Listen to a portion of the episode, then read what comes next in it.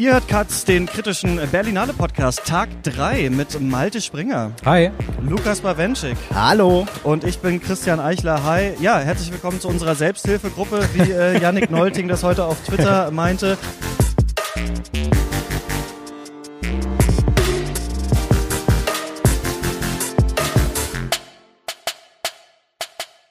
Mein Name ist Christian Eichler, ich äh, bin Berlinale-Gänger. Schön, dass ihr, Hallo. Schön, Hallo dass ihr- Christian. Schön, dass ihr da seid. Ja, es gab die ersten Verletzungen schon heute. Ich habe heute Morgen in unserer Airbnb-Wohnung äh, Kaffee gekocht in so einer French Press und dann ist mir das wirklich auf den Tisch umgekippt und nicht nur Fett über meine Hand drüber, die richtig doll verbrannt ist seitdem, sondern über diese ganze Airbnb-Küche. Also ich saß dann irgendwie eine Stunde und habe versucht, das alles aufzuwischen und hoffe, die Gastgeberin merkt es nicht, aber man sieht schon so ein bisschen an der, an der Wand. Also mal Und beim. Aufwischen hast du dir den Fuß gestoßen. Und dann hast du geflucht. Ja, das stimmt. Das stimmt. Und den Kopf auch einmal am Tisch, da warst du noch nicht da. Also äh, mittlerweile geht's schon ein bisschen besser, aber es ist ähm, äh, spannender als so mancher Film, den ich heute gesehen habe. Ich finde gut, dass du so eine Slapstick-Figur bist. Dann ist noch so ein Amboss auf dich gefallen oder so. Aber du hast auch jemanden beleidigt heute, oder? Naja, ich habe jemanden, der äh, sich auf meine Jacke gesetzt hat, auf einen reservierten Platz, der für dich bestimmt war. Ja. Einfach dreist gepflanzt hat und mich dann noch angemacht hat. Er hätte ja einen wichtigen Termin und deshalb müsste er am Rand sitzen. Ich saß genau in der Mitte des Kinosaals. Nun ja, da habe ich ihn dann äh, bescheuert genannt. So weit bin ich dann doch gegangen. Ja. Man sollte sich nicht mit mir anlegen. Ich äh, neige zu leichten, Tier, ja. harmlosen Schimpfwörtern, die nicht weit in die Tiefe gehen. Aber der, hast du, hat, er, hat er nicht auch gesagt, er hätte einen ganz wichtigen Job? Weil, hast du rausgefunden, was der Job war? Oder Ach, wahrscheinlich arbeitet er bei der Zeit oder sowas. Okay, wahrscheinlich. Ich bin nicht ganz sicher. Im Zweifel immer die Zeit. Malte, du bist ja gar nicht Filmkritiker, sondern Stimmt. du äh, bist Kinoleiter. Kannst Richtig. du noch mal kurz erzählen, die Hörerinnen und Hörer kennen dich natürlich schon, aber Ja. äh, wie so die Berlinale für dich äh, abläuft, was du hier so, was du hier eigentlich so verloren hast. Was ich nicht so mache. Übrigens waren wir fünf Jahre zusammen Filmkritiker, Christian. Ja, äh, der, nee, äh, Also bist du natürlich da, bist du auch, aber gerade nicht in der Hauptfunktion. nein, ich bin beruflich hier, genau, in meiner Position als Kinoleiter von einem kleinen Leipziger Programmkino. Das heißt, ich verbringe äh, viel Zeit hier auch in den Hackischen Höfen, denn äh, traditionell zur Berlinale trifft sich auch die Branche, eben dort in den Hackischen Höfen. Es gibt Branche-Screenings, wo so die Highlights der kommenden Kinosaisons gezeigt werden. Es gibt Networking-Events, Empfänge, die Mitgliederversammlung habe ich mir geknickt, äh, die ist mir immer zu früh morgens, aber dann zum Empfang fürs kostenlose Bier war ich dann wieder da. Genau, das heißt, äh, ja, und auf der Berlinale selbst versuche ich halt schon auch Filme zu sehen, wo ich denken könnte, die haben schon noch Potenzial, dass wir irgendwann mal ins Kino kommen. Äh, also unter anderem in dieser Sektion Special heißt sie, glaube ich, die ja schon von der Berlinale selbst so beschrieben wird. Das sind äh, Filme, die ein breites Publikum finden werden oder so. Ja. Dafür gehe ich davon aus, dass sie alle ins Kino kommen. Ist nicht Das zu begrüßen, die, aber. Die drittklassigen US-amerikanischen Filme, die sonst immer außer Konkurrenz im Wettbewerb Die Hollywood-Resterampe, genau. richtig. Ja, das ist wirklich, das dachte ich mir wirklich schon bei manchen Sachen, ob man wirklich diese Hierarchisierung eigentlich machen muss, von wegen Kinostart, Netflix-Start, straight to DVD und dann kommt Berlinale äh, außer Konkurrenz im Wettbewerb. Weil bei manchen Sachen hat man wirklich das Gefühl, weiß ich nicht, ob da jemand überhaupt nochmal den auf irgendeine Scheibe pressen würde, aber ähm, Nee, die kommen dann Video on Demand oder so. ja, stimmt. Bei. Dann bei Disney Plus vielleicht, Ja, kommt, kann man vielleicht. dann ähm, Mi- Minamata oder wie der heißt sehen, sprechen wir auch gleich noch ähm, drüber. Ich will ganz kurz einmal, wo wir über so viele Filme sprechen können, einmal kurz die Sektionen erklären. Das haben wir noch nie gemacht und ich habe das vorhin auch noch nie selber richtig gecheckt, was die sind. Aber jetzt, wo ich ja nicht mehr unter dem Joch des Wettbewerbs bin, Jawohl. bin ich ja ein äh, bunter Hund und äh, bei vielen Sektionen gerne gesehen und habe mir das mal angeschaut. Also Special Gala haben wir gerade schon gesagt, das sind so Sachen, wo Johnny Depp dann auch mal besoffen ähm, über den roten Teppich äh, laufen darf, was ja Richtig. wohl angeblich wirklich so war. Gestern wohl passiert. Laut Bild allerdings, muss man dazu sagen. Ja, stimmt, okay, dann, dann äh, alle Angaben ohne Gewähr. Äh, Wettbewerb, ne, das sind ja Filme, die so richtig dann mit der Berlinale verbunden sind, die hier Aufmerksamkeit bekommen sollen. Encounters haben wir schon mal angesprochen, ist eine neue Sektion, ist so der anspruchsvollere Wettbewerb, ästhetisch und äh, strukturell wagemutig, innovativ. Steht da, aber das steht auch so fast bei jeder Sektion Ja, irgendwie so ein bisschen ja. mit drin, muss man Das ist ein sagen. bisschen der Joker, wenn man keine Beschreibung mehr einfällt. Was ist Panorama genau? Panorama ist unterhaltsamer als der Rest, habe ich das Gefühl. Ein bisschen weniger Glamour, gerne auch mal ein Genrefilm, aber auch, äh, habe ich mir hier das Zitat rausgeschrieben, ausdrücklich queer, ausdrücklich feministisch, ausdrücklich äh, politisch. Ist es so, Diversität und gute Laune. Lukas? Ja. Das ist, Geil. oder? Genau, so ein bisschen. Genau, Diversity und gute Laune ist eigentlich eine super, äh, super Beschreibung. Äh, Generation, da geht es hauptsächlich tatsächlich in den Film auch um Kinder und äh, Jugendliche. Dann Ja. äh, Perspektive deutsches Kino, das sind äh, Debütfilme von Filmemacherinnen, MacherInnen aus Deutschland. Forum und Forum Expanded, da warst du ja mal in der Jury, Lukas, das ist schon, da geht's schon richtig Richtung Kunstfilm, Experimentalfilm auch, oder? Ja, es ist im weitesten Sinne die Experimentalfilmsektion, obwohl da natürlich auch noch sehr viel klassische, irgendwie narrative Filme. Es ist irgendwie so eine Gratwanderung. Es ist jetzt nicht wie zum Beispiel Wavelength in Toronto, wo dann tatsächlich so an Michael Snow, an eine bestimmte Tradition anschließende Experimentalfilme laufen. Aber man äh, wird dort mehr gefordert und man darf dort auch nicht allzu klares, offensichtliches erwarten, sondern mhm. man erschließt sich dort mehr selbst. Und gerade Expanded ist dann ja auch so orientiert an diesem Begriff des Expanded Cinemas. Das sind dann auch zum Beispiel Installationen, ja. Räume, Ausstellungen, alles was Kino ist, aber nicht einfach nur so klassisch im Kinosaal stattfindet. Ja. Retrospektive, altes Zeug und auch ausge, ne, ausgegraben irgendwo, ganz toll restauriert. Ja, die Sachen hm. von äh, King Vidor halt eben. Also, genau zum Beispiel. Also ähm, lohnt sich auch mal. Und äh, Berlinale Series ne, sind irgendwie Seriensachen auch, die mal kommen. Und äh, wir müssen. Manche von den Begriffen erklären sich auch ganz gut von selbst. Das stimmt, aber jetzt haben wir es einmal gesagt, dass uns niemand vorwerfen kann, dass wir hier unsere Chronistenpflicht nicht Den Bildungsauftrag, hätten. den Podcast bekanntermaßen haben. Wir legen mal los mit einem Film von äh, Yoon Sang Yoon. Ähm, Time to Hunt heißt der, ein, äh, ein äh, südkoreanischer Thriller, der in der Postapokalypse äh, spielt. Ein äh, ja, junger Mann kommt aus dem Knast raus, trifft seine alten zwei äh, Kumpels wieder und mittlerweile ist es in Südkorea so, dass die Währung dort, der Won, fast gar nichts mehr äh, wert ist, dass alles in Dollar gezahlt werden muss und dass die Leute aber unbedingt weg wollen, äh, entweder nach Hawaii oder auf irgendeine andere äh, Insel und ähm, sie überlegen dann ein letztes großes Ding zu drehen und zwar ein Casino auszurauben, aber das ist natürlich ein geheimes Casino, das von äh, Gangstern äh, geführt wird und äh, dieser Job geht ein bisschen schief, sodass dann am Ende ein ja, so ein Hitman auf sie angesetzt wird und es hat so ein bisschen was von vielleicht in Teilen von No Country for Old Men oder so, was wir folgen und eben auch diesem Hitman, der versucht, diese jungen Bengel irgendwie einzuholen. Ähm, wir wollen jetzt nicht zu viel über den Film äh, was heißt Spoilern, aber bei Malte, du guckst den nachher ich noch. Ich guck den heute noch um Jede Wendung vielleicht erzählen. Also am Ende. Du bist äh, nach einer Stunde raus, weil du, weil genau, wir haben eine, ähm, waren zu lang gestern mit dem Podcast, deswegen haben wir die nicht mehr geschafft, die Presseverführung. Ich bin dann mit Yannick in die spätere gegangen und du bist halt dann auch mit uns rein, musstest aber noch einen anderen Film gucken. Deswegen bist du da früher raus. Was war denn dein Eindruck nach einer Stunde? Äh, ich glaube, deine Beschreibung ist schon ganz passend. Es gibt immer hier so den äh, obligatorischen koreanischen Thriller, der noch irgendwo programmiert wird. Und das ist auch immer okay, aber das ist dann jetzt auch nicht die absolute A-Ware, sondern so Sachen, äh, die schaut man sich an, die äh, sind auch dann halbwegs unterhaltsam und vielleicht auch eine ganz nette Abwechslung zu manchem, was man so im Wettbewerb zum Beispiel sieht. Aber äh, das ist auch tatsächlich eher irgendwie so B und C war. Und das war auch hier mein Eindruck. Ich finde, immer wenn nicht geschossen wird, also eigentlich immer wenn geredet wird, dann ist es unangenehm. ja. Denn diese Dialoge sind wahnsinnig pathetisch, sind wahnsinnig schlecht geschrieben und man arbeitet hier auch derart aggressiv mit Klischees, dass äh, da schon eine Absicht hinter vermutet werden können, aber ich glaube, es ist einfach nur ein Unvermögen, irgendwie was Interessanteres zu gestalten. Der Vergleich mit No Country for Old Man ist auch sinnvoll, weil die Szenen mit diesem Killer mhm. eigentlich genauso inszeniert ja. werden. Gerade die frühen versuchen ihn ja wirklich wie so ein Horrormonster ja. einzuführen. Ähm, aber bei aller Kritik sobald es dann so ein bisschen das Tempo erhöht wird, sobald die Action angeht, ist das schon auch irgendwie ein mitreißender Film gewesen. Natürlich ist das zum Teil auch über das Sounddesign, das, wenn ich das jetzt beschreiben müsste, dann würde ich sagen, ist es laut. Ey, also diese Schüsse. Einmal hat es auch übersteuert sogar im, im Kino, aber sonst fand ich das herrlich. Und sonst wäre man auch, glaube ich, eher eingenickt in den langweiligen Dialogszenen, wenn das nicht so krass geballert hätte zwischendurch. Ja. Also da, da hat man das Gefühl, da sitzt irgendwie Tsukamoto hinten am Soundregler oder sowas. Das ist eine Stufe vor einem körperlichen Angriff auf den Zuschauer. ja. Ich fand das irgendwie geil. Also ich bin jetzt ehrlich, ein bisschen taub und irgendwie mit flirrenden Ohren möchte man aus einem Action oder aus einem äh, Thriller auch rauskommen. Und ich fand, das war schon irgendwie beeindruckend und äh, das war auch straight inszeniert. Und wäre das mehr gewesen und hätte man sich vielleicht ein bisschen weniger ernst genommen und vieles von dem äußeren Rahmen weggeschnitten, dann wäre das auch ein guter Film gewesen. Interessant ist, dass man hier in dem Film auch ähm, Woo Sik Choi sieht, der den, ähm, den oh, Sohn Parasite. bei Parasite spielt, ja. genau, und der auch bei äh, Train to Busan und oh, äh, ja. noch anderen ähm, Südkorea, äh, Okja zum Beispiel auch beim letzten, äh, also vor Parasite Bong Joon-ho Film dabei war. Also den erkennt man dann tatsächlich hier auch wieder und ansonsten merkt man, dass der Regisseur Yun Sung Yun, ich spreche es hundertprozentig falsch aus, ähm, der kann es, also das merkt man in den Action-Szenen, die eben ja. nicht so, das sind eben nicht solche äh, John Wick-mäßigen, krass durchchoreografierten Action-Szenen, sondern es geht wirklich darum, jemand verstand sich hinter einer Ecke und Leute schießen da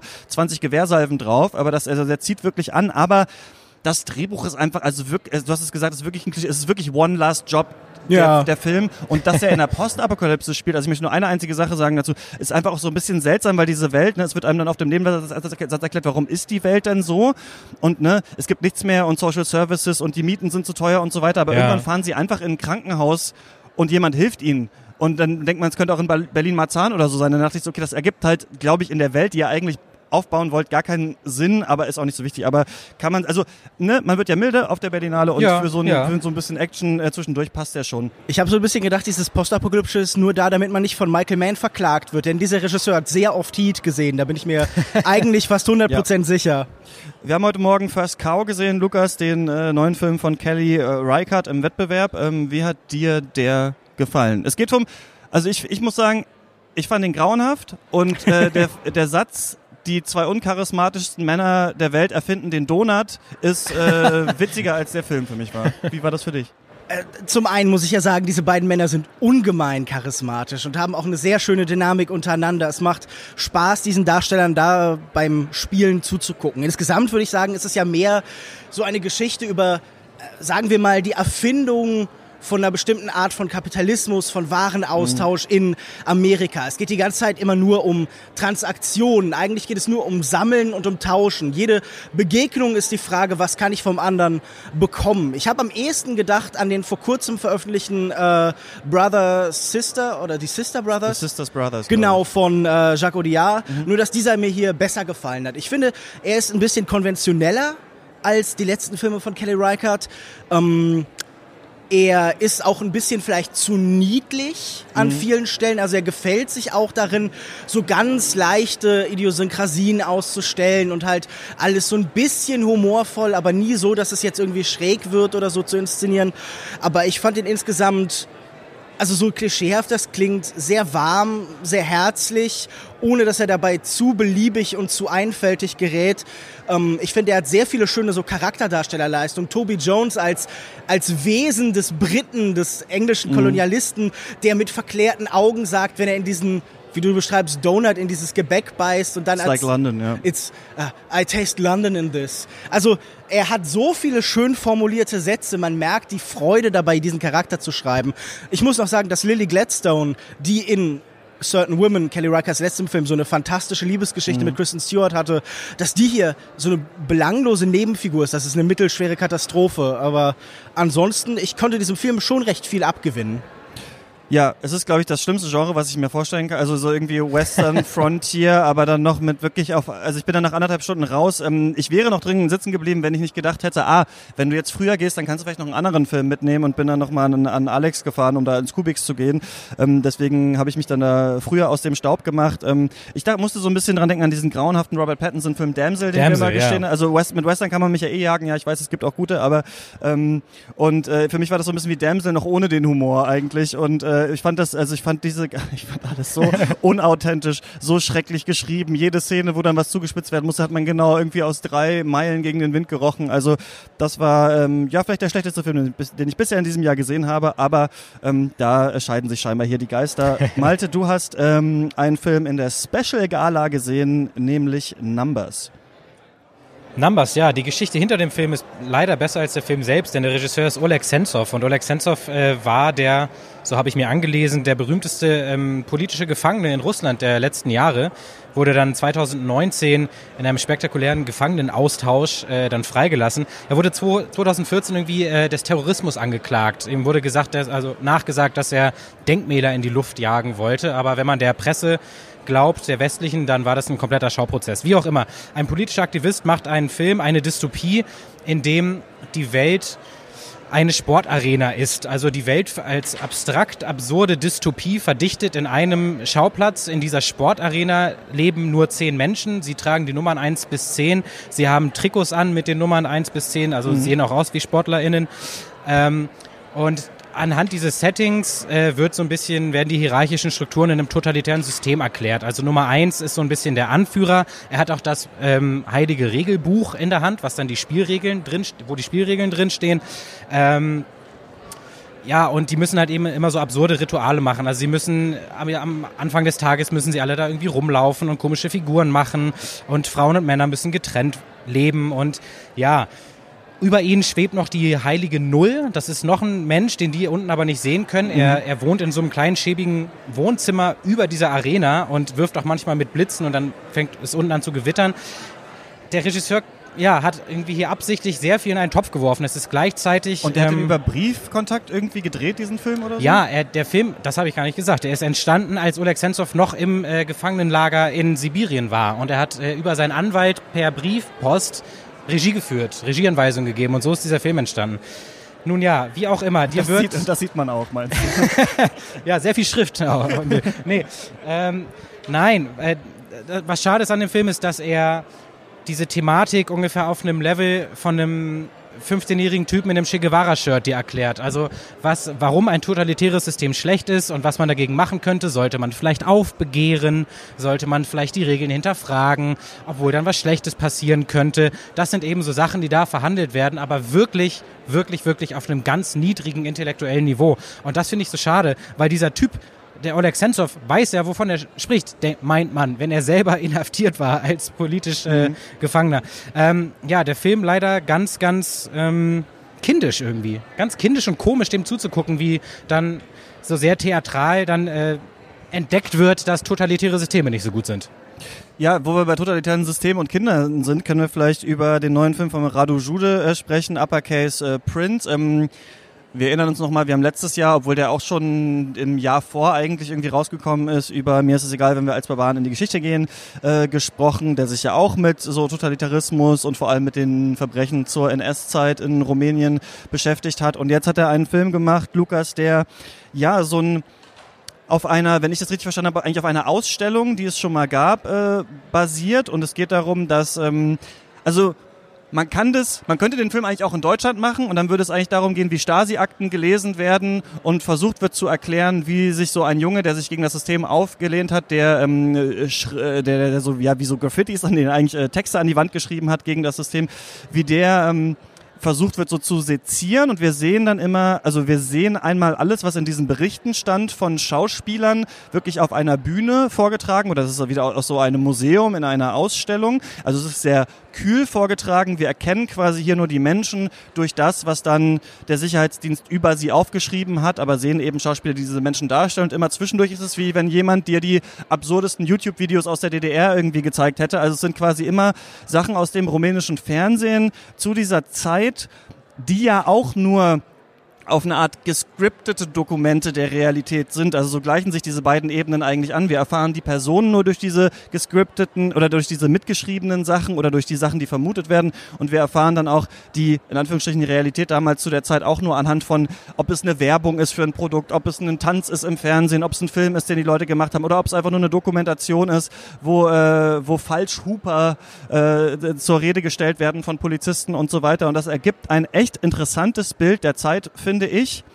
Ich hatte nur das Gefühl, dass wenn man das, so wie ich, des Rumänischen nicht mächtig ist, verliert der Film, glaube ich, so ein bisschen, weil man dann eben diese sehr kühl vorgetragenen Dinge dieser Schauspieler halt alle so lesen muss. Ich glaube, das kann interessanter sein, wenn man wirklich versteht, was die sagen. So hat er sich für mich in der Mitte ein bisschen sehr im Kreis gedreht. Aber ähm, ich fand das trotzdem ein sehr interessantes Projekt. Ich weiß nicht, wie das dir ging ich hatte auch eine große Freude an diesem Wechselspiel zwischen diesen zwei Ebenen, die immer auch so ganz unverwunden ineinander übergehen. Also es mhm. sind ja immer wieder diese Jump Cuts und ein sehr theatralisch vorgetragener Monolog, also theatralisch nur im Sinn von Theater ähnlich, also sehr verfremdet eigentlich vorgetragen wird, übergeht in naja, diese inszenierte Realität, also dieses ständige Wechseln zwischen inszenierter Wirklichkeit und wirklicher Inszenierung ja, ja. ist ganz aufregend, auch weil es so miteinander im Kontakt steht, weil man immer die Frage hat, das alles ergibt diese Maschinerie, das alles mhm. zusammen ergibt diese gewaltige Inszenierung, diese Hypernormalization, diese Welt, die schon längst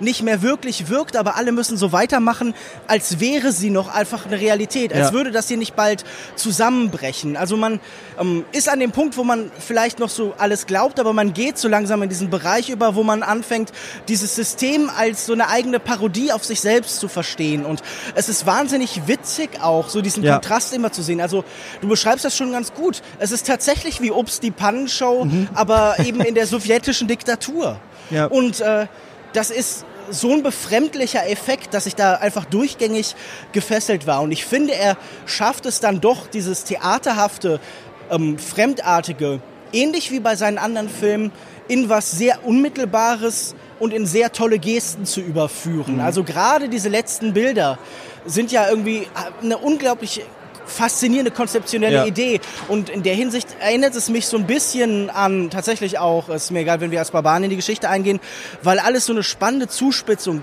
trifft. Ja. Das hat mich dann auch noch gefreut, dass es dann doch noch irgendwann einen Turn äh, gibt am Ende, der dann nochmal das alles ein bisschen menschlicher machen lässt. Und was irgendwie das Absurde ist, ist so, da ist ein Junge, der hat einfach, also der will eigentlich hauptsächlich, dass es in Rumänien so gute Gewerkschaften gibt wie in Polen. Das ist eigentlich so seine Hauptidee. Und das schreibt er an eine Wand. Und es ist ganz interessant, wie wir dann über diese, ähm, in Anführungsstrichen, Stasi-Unterlagen dann merken, wie da die Staatssicherheit versucht herauszufinden, wer das ist. Und also diese Stasi-Entsprechung heißt Securitas. Heißt Securitas. Ach stimmt, du hast, das wurde im Film sogar gesagt, genau. Hm. Und ähm, dann Uppercase Print heißt ja dieser Film und das ist dann so das erste Merkmal, das sie haben. Sie, ja, das wurde alles in Großbuchstaben geschrieben. Wer schreibt denn in Großbuchstaben? Wie ist denn die Handschrift? Wir müssen jetzt hier 40 Leute, äh, müssen alle Leute, müssen alle Schulen ausfragen. So, wer könnte das gewesen sein? Wir müssen hier alles überwachen, weil jemand so ein paar Sätze da an so eine Wand geschrieben hat, ne? Und gleich, also wie, was für ein Aufwand betrieben wird hier so die Ratte zu finden quasi, die es war und wie gleichzeitig dieser Junge einfach so ja noch so ein bisschen unverblümt eigentlich vom System ist. Also wie so, ne, wenn man sich immer fragt, wer kann denn so hier ähm, den Schraubenschlüssel in den äh, in den Zahnrädern, wer kann das denn sein? Und dann merkt man so, er kann das sein und wird aber dann da eben so zermahlen. Ich fand das irgendwie äh, ja bizarr, also mit was für ein Aufwand betrieben wurde, um irgendwie diesen Menschen zu porträtieren, der halt so ein 17-jähriger Teenager irgendwie ist. Also es ist ein, ist ein spannender Film. Ähm, ja, muss man aber ein bisschen äh, sich trotzdem darauf einlassen können, glaube ich. Wie ist das bei Kott, Kött and Blöd? Kött und Blöd ist ein ganz kleiner und ein ganz toller Film, also ein gewollt kleiner Film. Ist das Regiedebüt von äh, Jeanette Nordahl, in den Hauptrollen Sandra Goldberg-Kamp und Sieze Babette Knutzen, die übrigens in äh, The Duke of Burgundy die Hauptrolle gespielt ah. hat, den wir mal im Cast gemacht haben, den ich äh, sehr stark finde auch. Ähm, ein wirklich, wirklich cooler Film. 90 Minuten, ein tightes Skript, ist, äh, die Dramaturgie stimmt von vorne bis hinten. Es geht um die 17-jährige Ida oder Ina, sorry, ich bin nicht, äh, hatte nicht super viel Zeit zur Vorbereitung. Ja, Berlinale Brain. Ja, die, ähm, nachdem ihre Junkie-Mutter einen Autounfall hatte, muss sie mit ihrer Tante wohnen. Ähm, und kommt dahin, ist ein eher schüchternes, introvertiertes 17-jähriges Mädchen und findet dann relativ schnell raus, dass ihre Tante so eine, ja, die Matriarchin einer kriminellen Gang ist und ihre drei erwachsenen Söhne, die da auch in dem Haus leben, sind ihre persönlichen Handlanger quasi, ihre Geldeintreiber. Und dann muss sich die, äh, dieses 17-jährige schüchterne Mädchen entscheiden, wie sie sich in dieser Familiensituation verortet. Und das passiert auf eine sehr ähm, einfühlsame, aber auch eine sehr dramatische Art und Weise. Also es, es hat auch Thriller-Elemente. Äh, es passiert, es geht da natürlich was schief bei einem der, ähm, der Business-Deals, die diese Mutter eben so durchführt. Und der Film ist einfach toll, weil er sehr simple Fragen stellt, aber sie dann auch beantwortet. Also dieses Mädchen muss sich wirklich nur die Frage stellen, nehme ich dieses Angebot dieser Familie an? Und das Angebot ist, du kannst zu uns halten und du, wir werden dich für immer unterstützen. Und dieses Angebot der immer fortwährenden Unterstützung und des Zusammenhalts hatte sie noch nie in ihrem Leben und deswegen mhm. ist das sehr verlockend. Und das ist äh, kein weltbewegendes Thema und das wurde auch schon in sehr vielen anderen Filmen so irgendwie äh, zum Kern genommen. Aber hier funktioniert das klasse wegen grandioser Schauspielleistung und wegen einem wirklich, wirklich guten Skript. Ja, im Panorama ist der, äh, ja. ist der gelaufen. Ähm, Lukas, du bist dann raus gestern aus Time to Hunt und hast äh, The Salt of Tears dir angeguckt. Genau, das ist der neue Film von Philippe Garel. Es ist sein 27. Er ist jetzt über 70 und man merkt so ein bisschen, alten Hunden kann man keine neuen Tricks beibringen. Es ist ein sehr französischer Film, in dem Franzosen sehr französische Dinge tun. Sie äh, studieren in Paris das Kunsttischland, das tut unsere Hauptfigur Luc. Und ähm, dabei verliebt er sich nicht in eine Frau, nicht in zwei Frauen, nein, er verliebt sich in drei ja, Frauen, zwischen denen er sich nicht entscheiden kann. Und ähm, er wechselt immer zwischen diesen. Er lebt mit seinem Vater zusammen. Er versucht ihn zu beeindrucken, indem er dieses Studium annimmt. Sein Vater ist auch Tischler. Gleichzeitig pendelt er zwischen diesen Frauen. In Voice-Over erzählt er, er sucht die wahre Liebe. Man mag es ihm nicht so recht glauben, denn er ist so ein bisschen so eine unangenehme Figur. Wahnsinnig aufdringlich und übergriffig. Also die erste Frau, die er hier aufreißt, so muss man es einfach sagen, ähm, zu der stellt er sich an der Bushaltestelle, dann steigt er mit ihr in den Bus ein, dann fährt er ein Stück und dann fragt er sie, als sie äh, gerade halt gehen will zur Arbeit, nach ihrer Nummer und fragt, ob sie heute Nachmittag ein Date haben können. Und so begleiten wir dann knapp 100 Minuten diesen Menschen, der ähm, naja, irgendwie mit seiner eigenen Sterblichkeit und der Sterblichkeit seines alternden Vaters zurande kommen muss und eben mit der Tatsache, dass er vielleicht nie die wahre Liebe finden wird, dass das vielleicht etwas ist, das die Welt gar nicht bereithält. Und das ist ähm, ja in so einem recht grobkörnigen Schwarz-Weiß inszeniert. Man denkt bei Garell immer noch, die 70er Jahre wären nie zu Ende gegangen. Mhm. Und er produziert eigentlich keine neuen Filme, sondern die wirken wie alte, die man irgendwo gefunden hat. Also es sind so Artefakte, es sind so Zeitkapseln im Guten wie im Schlechten. Im Schlechten könnte man sagen, bei aller Versuch, bei allem Versuch, das zu analysieren und dem eine Dekonstruktion anzugebaren, sind das schreckliche Männer und schreckliche Frauenfiguren, welche die von so einer seltsamen Männerfantasiewelt auch bestimmt werden, in der jede Frau, also fast jede ihm zu Fuß lügt, im schlimmsten ja. Fall. An einer Stelle sagt eine ihm mal, äh, er soll abhauen, sonst ruft sie die Polizei und eine schleift ihn in so eine Dreierbeziehung mit einem Arbeitskollegen rein, wo sie dann alle drei zusammenleben und miteinander schlafen und so, aber ansonsten ist da ein bisschen wenig Widerstand gegen dieses Ekel und ein bisschen wenig, ja, kritische Auseinandersetzung mit diesem Ekel. Es gibt ein bisschen netten Humor, aber ich hätte mir mehr Melancholie und weniger Altherrenfantasie gewünscht. Sehr durchschnittlich und äh, als 27. Film, der genauso ist hm. wie viele andere davor, halt auch ein bisschen entbehrlich. Ekel ist vielleicht ein bisschen krass gesagt, aber ähm, es ist ja ein Film jetzt auch hier von einem Menschen, der äh, ich finde, ich finde einfach mal Schauspielverbot braucht, vielleicht zum ersten Mal. Einfach muss das mal einfach immer irgendwer aussprechen. Denn ähm, Johnny Depp ist jetzt ja. auch mit seinem neuen Film hier auf der Berlinale. Und ich weiß nicht, was ist der letzte gute Film, in dem Johnny Depp mitgespielt hat? Keine Ahnung. Ich glaube, man, man weiß es nicht. Man ah, muss sich wahrscheinlich Blow. selber, selber nee, weiß ja, nicht. vielleicht, vielleicht der. Ähm, ja, der Film heißt ähm, Minamata. Er spielt einen Fotografen.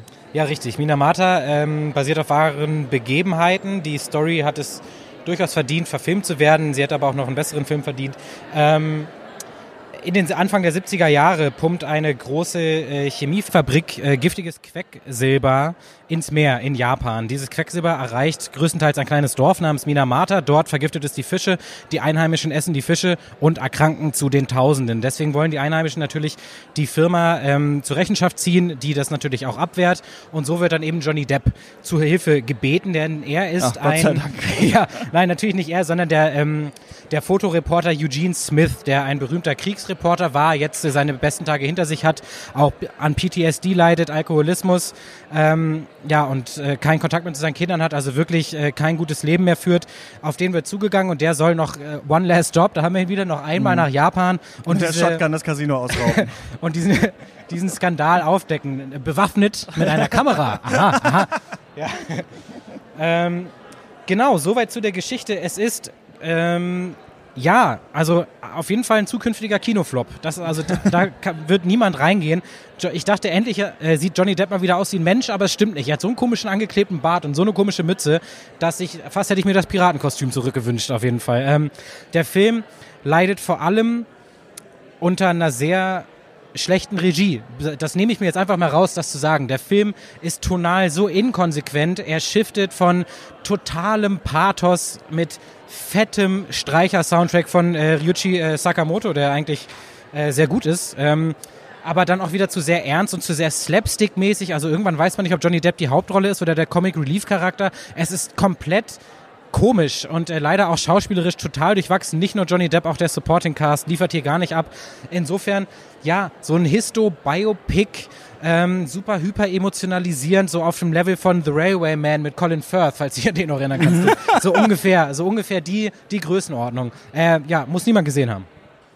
Ich bin ja aus äh, First Cow raus, um dann einen Fisch, der auf dem Rücken schwimmt, mir anzuschauen in der Perspektive deutsches Kino. Wir erinnern uns Debütfilme von äh, deutschen Filmemacherinnen. Ähm, Elisa Petkowka hat den gemacht und ähm, ich weiß nicht, ich renne ja immer so ein bisschen, gut, jetzt haben wir hier ein Liebesviereck ja sogar gehabt bei dir theoretisch in dem letzten Film. Ich renne ja immer so ein bisschen weg, wenn ich Liebesdreieck irgendwo lese, weil ich mir denke, ich kann mir das schon vorstellen, ähm, worum das geht. Aber ich fand das... Ähm, immer besser und hätte gerne gewusst, wie das am Ende ausgegangen ist, denn ich musste dann wieder weg vom Alex, um in den Rado Jude-Film reinzugehen. Also man merkt, man merkt so ein bisschen, äh, die Berlinale, in der ich nicht in jeden Wettbewerbsfilm renne, ist die Berlinale, wo ich immer nicht ganz weiß, wie die Filme Da könntest du an der Planung vielleicht einfach arbeiten. Ich glaube, das ist doch eher das Ding, oder? Liebe Berlinale, knallt mal ein paar geile Filme 14 Uhr rein. Also da, da, Stimmt, da, da, da ist echt wenig. Das immer nur diese Jugendfilme. Und, ja. denke immer, genau, da muss man dann immer halt hier rein. Und ähm, ja, es geht um äh, Andrea. Das ist äh, im, im Text steht, sie ist eine Frau ohne Vergangenheit und das stimmt auch. Sie zieht zu Philipp und seinem Sohn Martin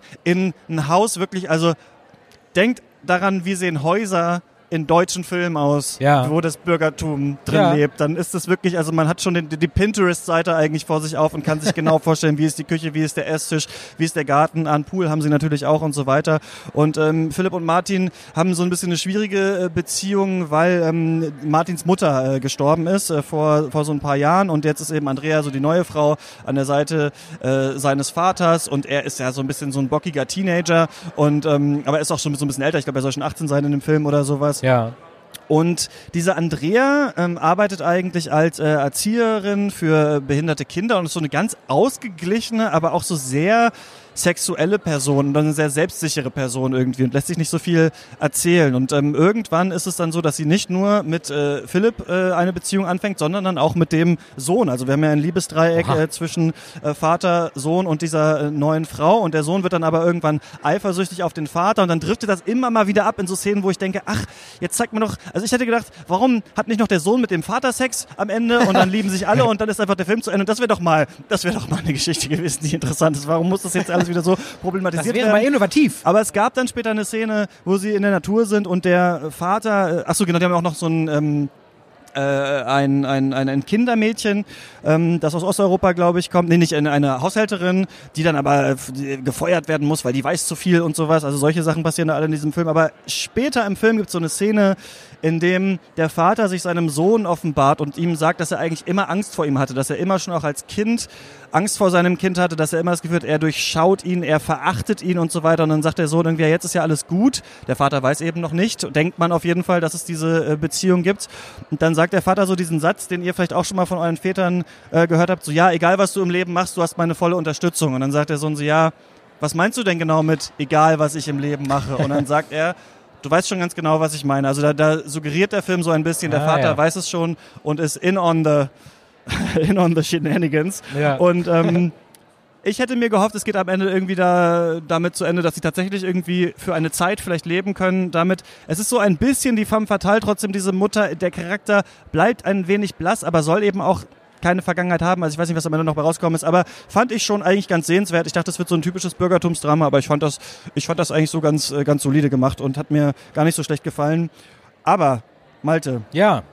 Stars und Sternchen Ja, bei der Berlinale. Unter anderem auch Lars Eidinger. Den sieht man ja sonst gar nicht. Nee, ich muss mal fragen aus Interesse, gilt er als sehr talentierter Schauspieler oder macht er einfach nur sehr viel? Wisst ihr das? Er gilt als Schauspieler. Ja, das dachte ich nämlich auch, nachdem ich den Film gesehen habe. Ja, ich war übrigens auch immer auf den Gala-Vorstellungen. Also äh, in, das, das ist ja das Gute. Ja, ich das muss ist nicht deine in die, in Kinoleiterfunktion sondern ich kann Ja. in die Du öffentlichen. überlegst, was kann man noch dem normalen Volk andrehen? Ich saß gestern und heute sowohl mit Lars Eidinger als auch mit Johnny Depp im Kino. Ja, dass wir 100 Meter voneinander entfernt waren, ist egal. ähm, ja, wo, wo Mina Marta noch ähm, niemandem wehtut und einfach nur belanglos ist, ist Persian Lessons schon ein bisschen, Ich mag das Setup.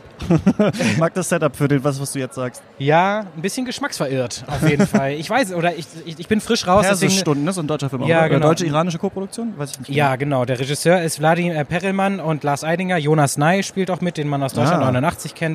Äh, und, aber nicht als Schauspieler, der war auf jeden Fall sehr schlecht. Ähm, worum geht es? Es geht um Gilles, einen jungen Belgier, der wird, ähm, wir schreiben das Jahr 1942 und der soll hingerichtet werden, rettet sich dann aber, indem er sich als Perser ausgibt. Denn zufällig will Lars Eidinger als SS-Offizier Karl Koch, glaube ich, Klaus Koch, ist auch egal, möchte er Persisch lernen, denn er ist ja eigentlich äh, passionierter Koch auch äh, von Beruf und möchte im, in Teheran ein Restaurant eröffnen, nachdem der Krieg vorbei ist. Soweit der Wäre Plan. geil, wenn er wirklich Koch mit Nachnamen heißt auch. Ja, doch. Er heißt Koch und ist Koch. Ja, richtig. Wie so ein Schiller-Charakter. Was Genau. ist das denn? Und naja, das Problem ist, dass Gilles überhaupt kein Farsi kann, es jetzt nun aber ihm beibringen soll und sich deswegen eine Sprache ausdenken muss, die Ah. er dann Lars Eidinger beibringt. Und so bringt er ihm dann eben eine ausgedachte Sprache bei.